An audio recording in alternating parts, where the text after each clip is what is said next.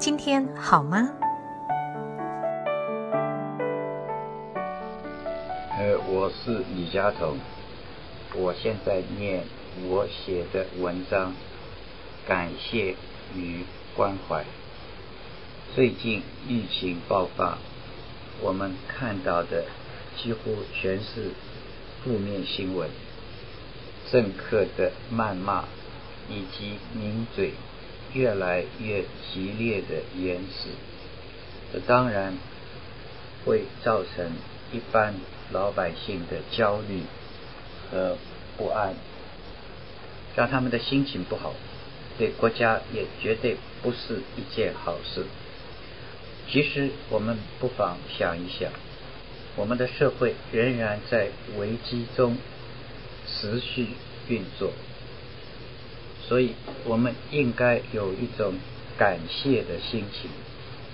首先，我们应该感谢所有的医护人员，他们是在最危险的情况中工作的。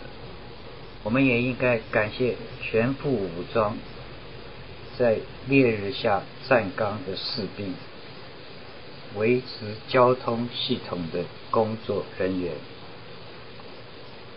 现在很多人尽量使用网络购物，也希望他们知道，如果收到了外送来的商品和食物，也应该感谢制作食物和产品的人以及宅配员。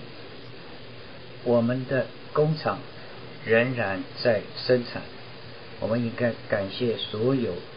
维持国家经济的人，虽然疫情有点严重，但是垃圾车照样运行。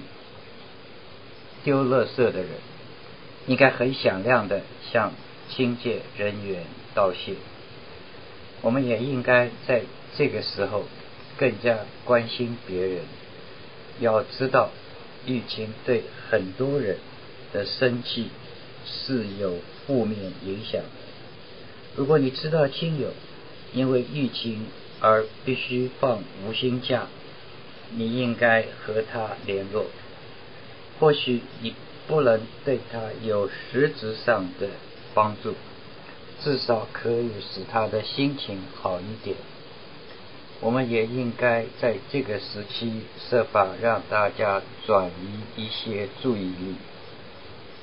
会考就要放榜了。